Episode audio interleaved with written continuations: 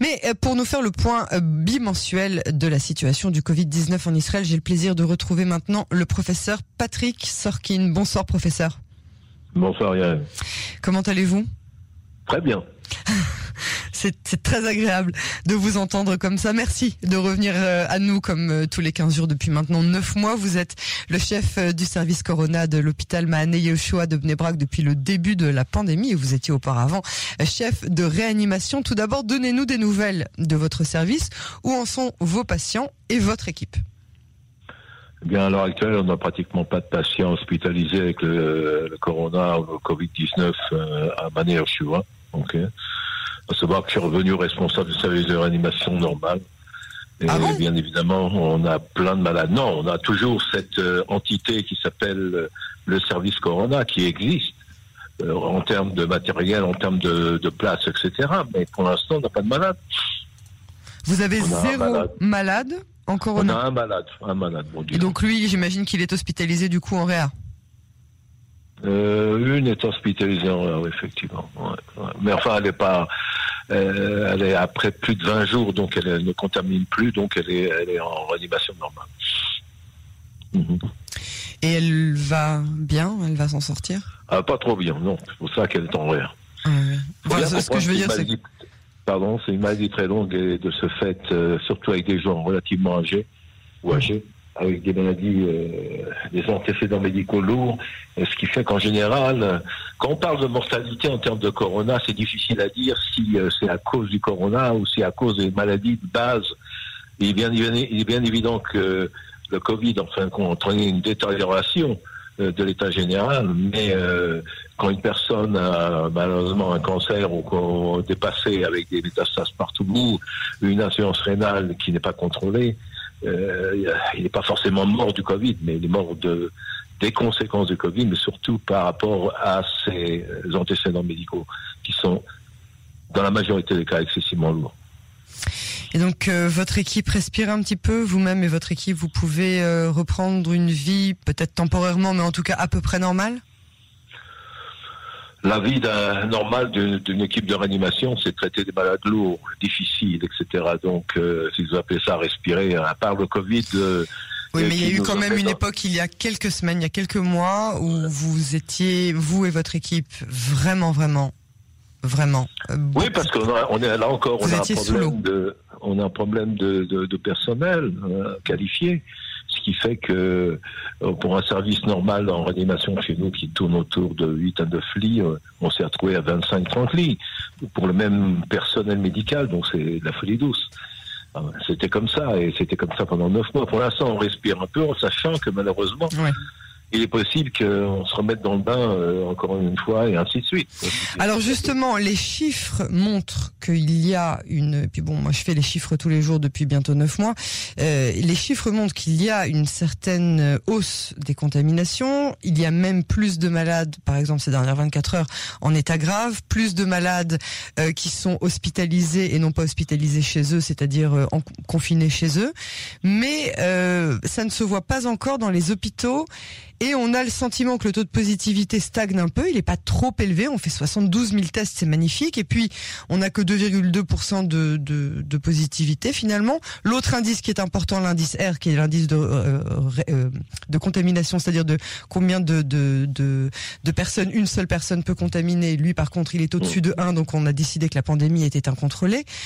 On mm. est en train de nous parler d'un nouveau confinement, mais dans un autre côté, on, ne comprend pas cette décision du gouvernement qui nous parle soit d'un confinement, soit d'un couvre-feu. Qu'est-ce qu'il faut en penser et qu'est-ce que vous, euh, vous préconisez? Quelles excellentes questions. Ceci étant, c'est très complexe. Ok. Je veux dire par là... Euh, je vous ai perdu en route oh, Non, mais aux chiffres, j'ai du mal à me retrouver parce que je ne les connais pas tous, loin là. Heureusement vous êtes là pour me les rappeler, ça me fait plaisir.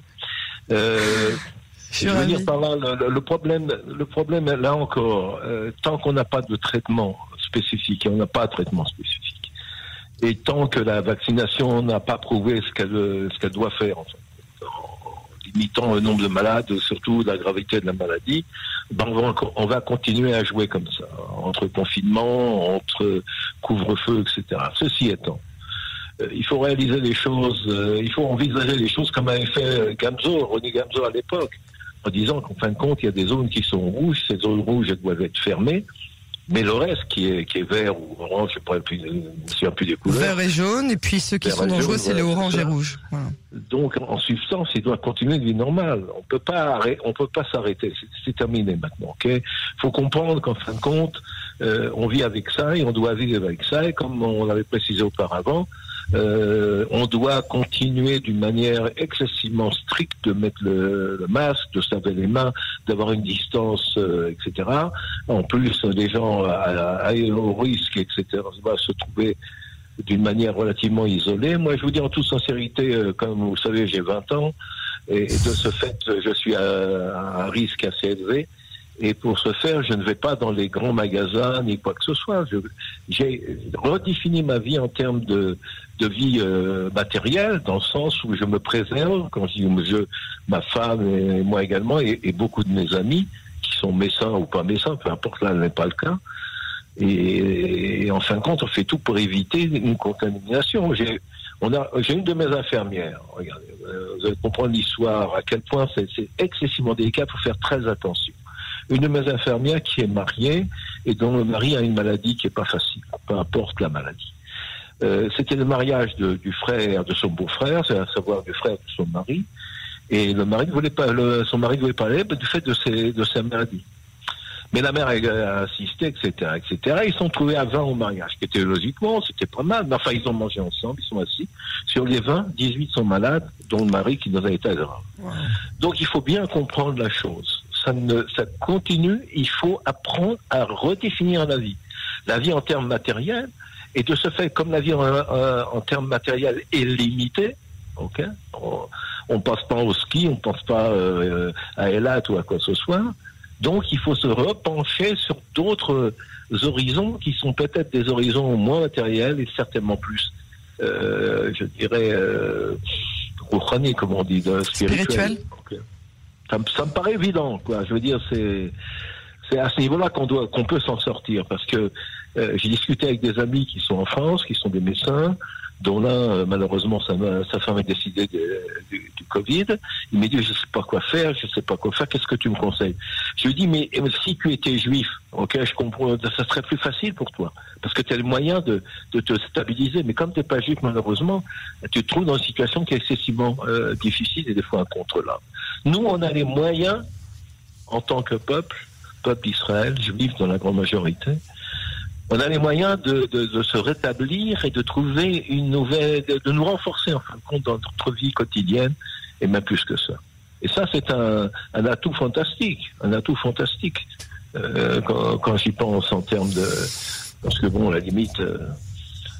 Euh, on va plus tellement à la plage, on va pas dans les canyons pour acheter le dernier. Euh, oui, mais on, nous a dit que c'était temporaire tout ça. On nous a dit vous allez devoir patienter six mois, un an. Il n'y a rien plus euh, qu'avoir, comme on dit, il n'y a plus que. Fixé, oui. Enfin, il y a plus fixé que le temporaire, enfin. on est dans le temporaire depuis neuf mois, ça me fait marrer.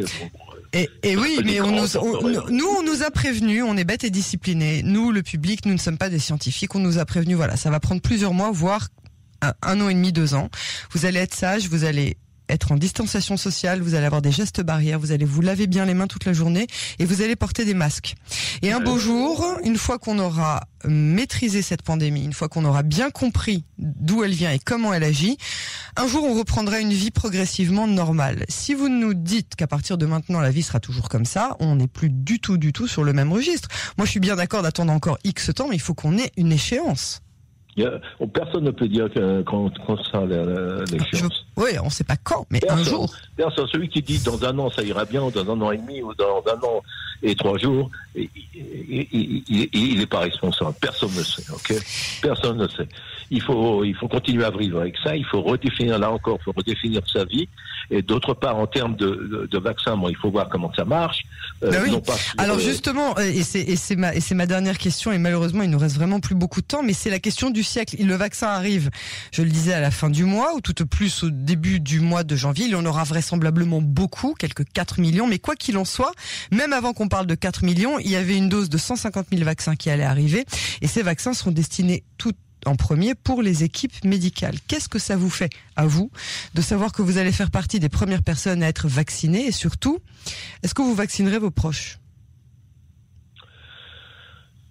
Euh, à mon avis, il faut, il faut, il faut aller sur, euh, sur le vaccin, ok? Parce que euh, donc ils ont fait quand même des études sur 30 ou 40 000, 40 000 plus 40 000, c'est Pfizer et, Moderna a fait sur 30 000, euh, sans voir d'effets secondaires et avec des résultats relativement positifs.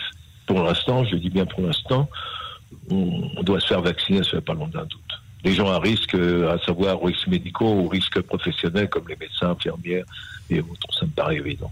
Ça me paraît évident. Professeur Sorkin, je vous remercie infiniment de ce témoignage et à dans 15 jours avec, j'espère, d'encore meilleures euh, nouvelles. Avec une vaccination. Amen. J'espère vraiment que d'ici là, vous pourrez nous, euh, nous raconter ça en direct. Ça va. À très bientôt. Merci, professeur. Au revoir. Bonsoir.